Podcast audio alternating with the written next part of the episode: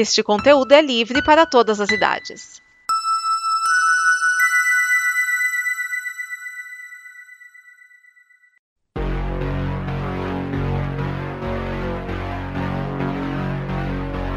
Oi, aqui é a Liv.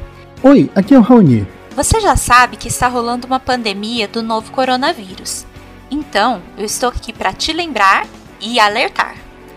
Para se cuidar, higiene básica ajuda. Lave bem as mãos com água e sabão ou com álcool gel. Ao tossir ou espirrar, abafe com o braço. Evite grandes aglomerações de pessoas. E só procure o hospital público se a situação estiver feia, para não lotar. A Combo está sempre com você. E se trabalharmos todos unidos nisso, logo esse problema será coisa do passado.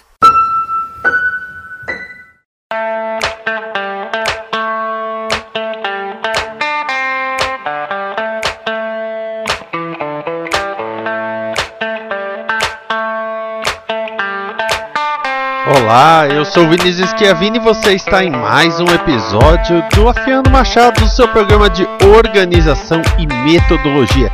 E neste programa nós vamos falar do papel do partido na venda do político. No programa passado eu falei da venda do político, né?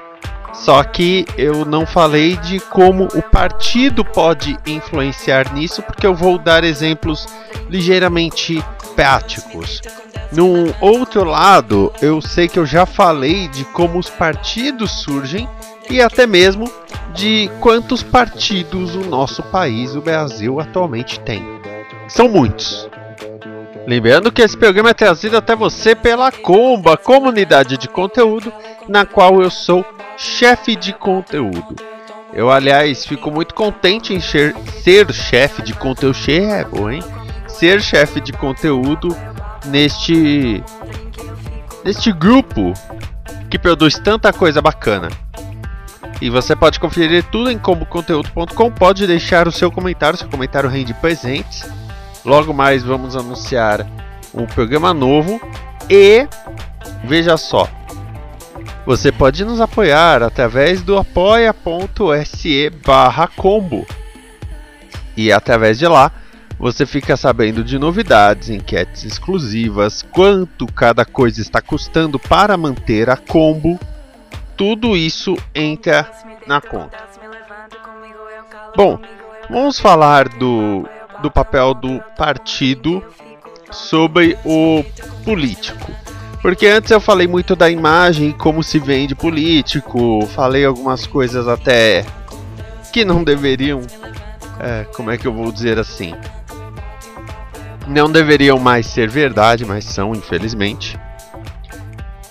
Então, vamos colocar é, um exemplo prático, tá? Eu vou colocar alguns. O primeiro deles é o Álvaro Dias, foi candidato a presidente. Ele fez parte de alguns partidos, não um ou dois, mas alguns partidos. E eu vou destrinchar isso com um pouco mais de calma. Ele fez parte de alguns partidos entre eles, olha só. Ele começou pelo MDB, aí foi do PST, PP, PSDB, PDT, PSDB de novo, PV e Podemos. O que que isto diz sobre o candidato Álvaro Dias? O Podemos é um partido re, relativamente. Eu tô me enrolando um absurdo neste programa hoje. Parece que eu estou tendo um derrame durante esta quarentena, pouco a pouco, assim. O Podemos é um partido relativamente novo que vem com uma ideia de centro-direita nova, sem cair nos, aspas, vícios da velha centro-direita, fecha aspas. Esses partidos novos que surgiram como centro-direita, eles querem é, renegar o, o, que um PSDB ou um MDB fizeram. O MDB, como você bem sabe, é um partido de centro, sempre esteve perto do poder, esteve perto do poder durante a gestão de Fernando Henrique, esteve perto do poder durante a gestão do Lula, da Dilma, tanto que o Temer era o vice dela. Então o fato de que o Álvaro Dias começou no MDB, passou pelo PST, foi do PP, o Progressistas, o partido de Paulo Maluf, apesar deles não admitirem isso. Então, são só partidos de centro-direita, incluindo o PDT, que é o mais histórico deles, né? Quando você se alia ao PDT, você está buscando uma imagem bem tradicionalista, afinal o PDT vem da época de Vargas, vem do trabalhismo de Vargas. Então pode-se ver que quando ele mudou para o PV, foi uma mudança breve de 2016 para 2017, em que ele provavelmente buscou uma imagem inovadora, uma imagem diferente. O PV tem uma o PV tem uma imagem de partido, ele sempre trabalha aquela imagem da pessoa progressista no sentido natural. Ela está trabalhando pelo meio ambiente, está trabalhando pela natureza, né? Então aquela pessoa que pensa no meio ambiente em primeiro lugar. Isso muita gente classifica como esquerda, nem né? centro-esquerda, né? E atualmente ele está no Podemos, que é um partido de centro-direita, mas vendendo aquela ideia de somos novos, não caímos nos mesmos nas mesmas armadilhas que os outros. O PSDB é muito fácil criticá-lo, considerando que o PSDB ele já governou o país por dois mandatos, né? Os mandatos de Fernando Henrique Cardoso. Então, se você quer se desvencilhar, é fácil. Ache ache um um partido igual ao PSDB, mas que não seja o PSDB. Foi isso que ele encontrou no Podemos para continuar com a imagem dele. Outro candidato que eu quero analisar aqui é o Cabo Daciolo. Sim, aquele louco. O Cabo Daciolo esteve em três partidos durante a vida toda dele, mas os três partidos são muito díspares. O primeiro deles é o PSOL. Para você que não sabe, o PSOL nasceu de uma dissidência dentro do PT.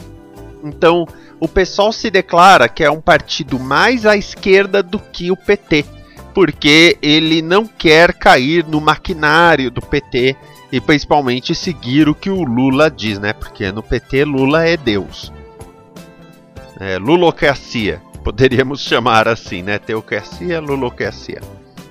E aí ele foi pro PT do B, o Partido dos Trabalhadores do Brasil, que também é uma dissidência do PT, mas é mais centro-esquerda do que o PSOL.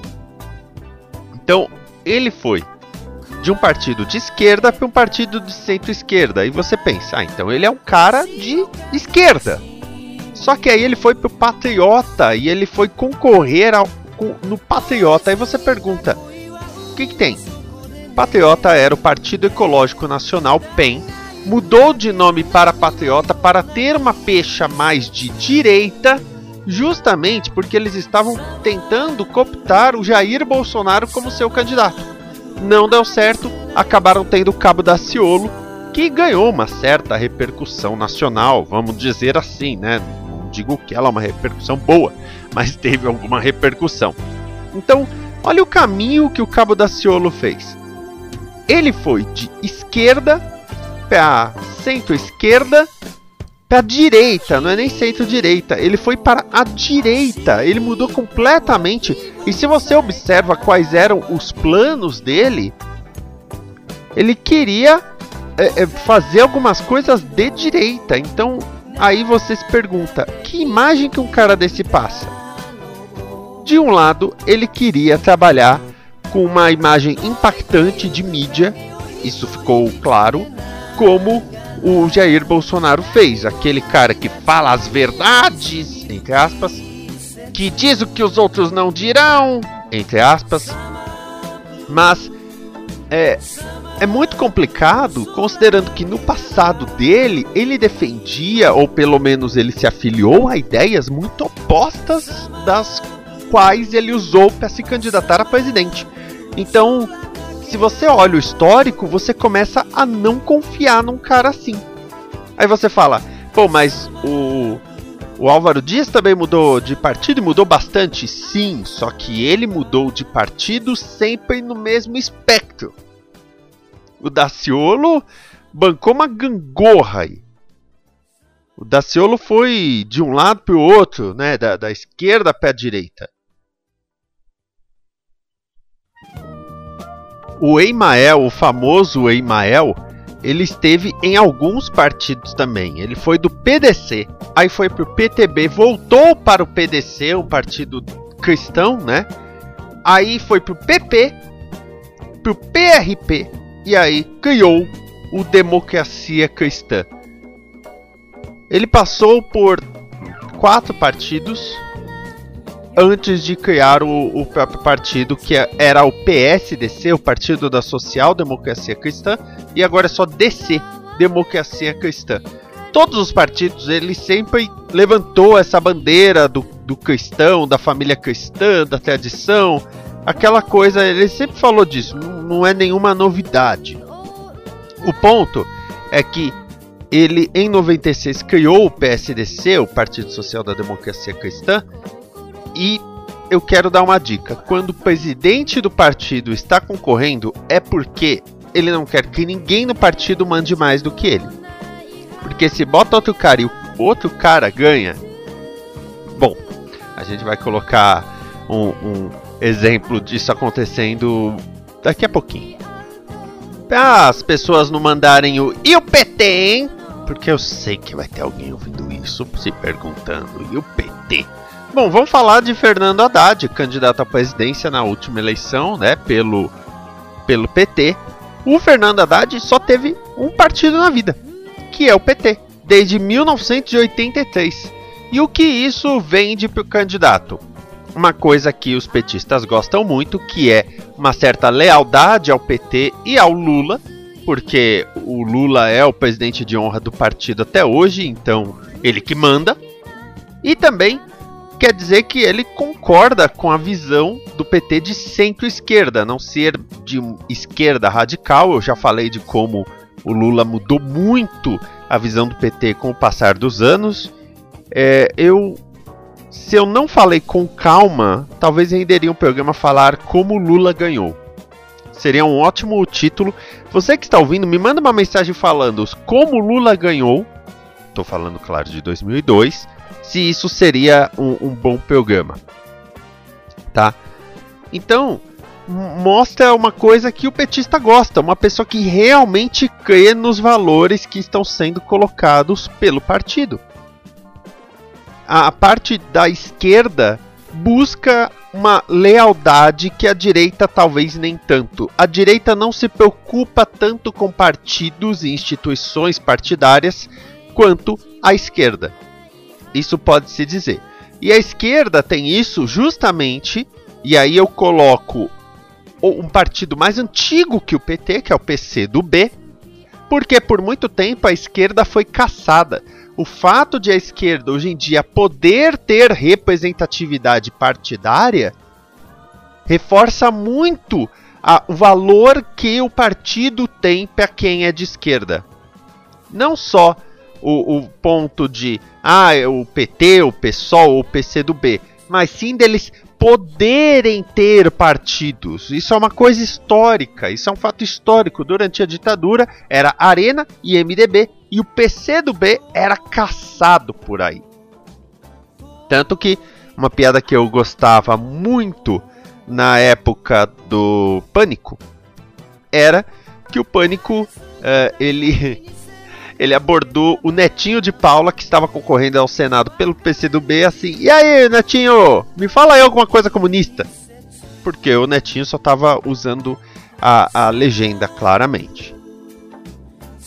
Nisso que pega um ponto que quando o Haddad concorreu a prefeito de São Paulo, tem uma foto histórica do Lula cumprimentando o Maluf, e o que pegou muito para muitos militantes de esquerda e também alguns de centro-direita é o ponto de que o Maluf é um cara de centro-direita, ele tem uma visão totalmente. É, como é que fala?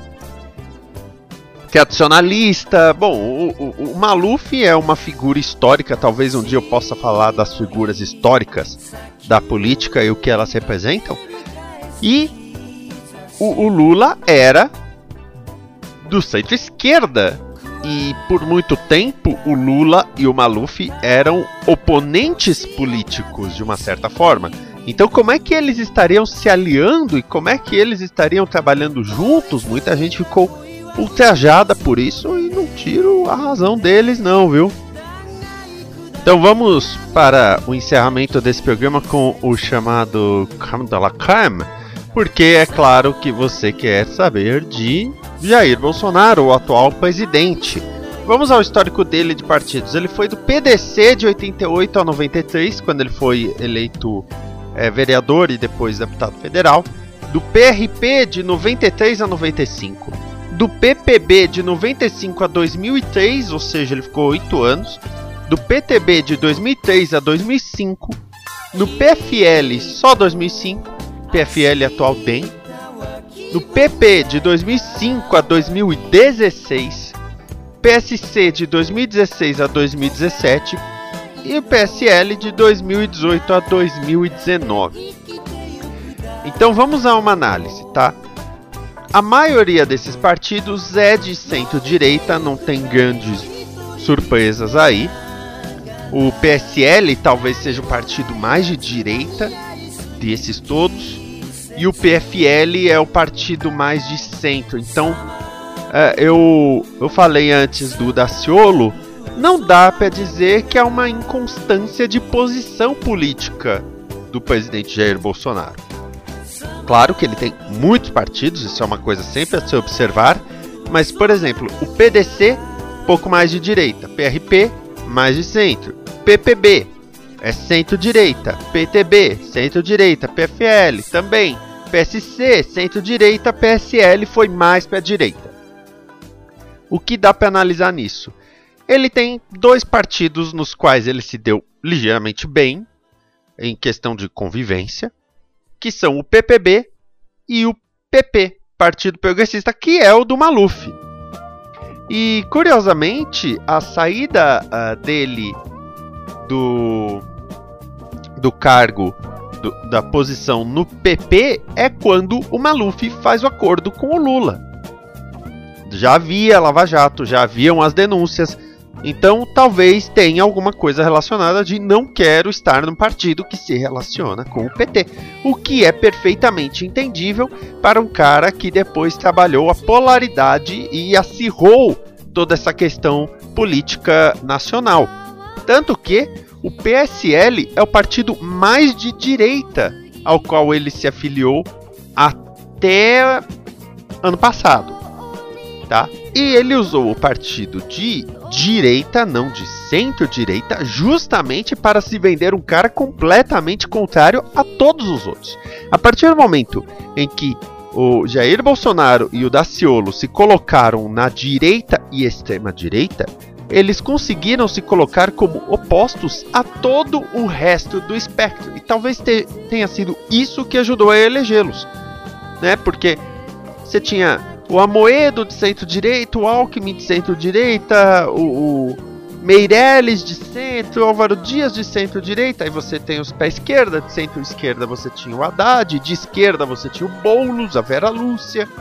Então, dá para notar que ele realmente foi indo para mais pé direita, ele foi deixando o centro. Conforme as disputas ficaram mais acirradas, ele do PP centro-direita foi pro PSC, que é um pouco mais para direita, aí ele foi pro PSL e ele saiu do PSL. Atualmente o presidente está sem partido porque ele pretende criar o partido dele, que é o Aliança pelo Brasil, cujo número vai ser 38. E claramente ele pretende ser um partido de extrema direita. E não tem nada errado em se posicionar de extrema direita. Eu sempre falo que o candidato tem que ser, é claro, com as suas convicções. E ele, ninguém pode dizer que não é claro com as suas convicções. Não são as convicções mais democráticas do mundo, na verdade, muitas delas beiram a idolatria ao fascismo e ao nazismo, mas ninguém pode dizer que ele não é claro e ele nunca deixou claro o que ele pretendia, até mesmo no mais alto cargo do Executivo Nacional. Então, por mais que muita gente fale, ah, mas ele tem diversos partidos e então mostra que ele não sabe o que ele quer. Não, eu acho que ele sabe exatamente o que ele quer. O Cabo da Ciolo é o que vocês estão tentando achar como exemplo de cara que vai para um lado para o outro. Ele foi cada vez mais pé direita. O presidente Bolsonaro foi se inclinando cada vez pé direita, tanto que agora o PSL é oposição ao presidente em muitas coisas, o que faz com que o PSL acabe percebendo algumas questões sociais, que estão até no próprio nome Partido Social Liberal. Olha como são essas coisas, né? Então eu quis trazer essa análise para vocês. Chegamos ao programa 40, isso quer dizer que faltam 10 programas para encerrar esta temporada e agora a gente começa a estudar o que cada poder faz e geralmente falam assim: ah, a harmonia entre os poderes. O que, que isso quer dizer? nós vamos começar a entrar nisso com muita calma. Espero que você tenha gostado. Deixe o seu comentário em comoconteúdo.com ou vem conversar comigo também. Eu estou no Telegram, arroba esquias.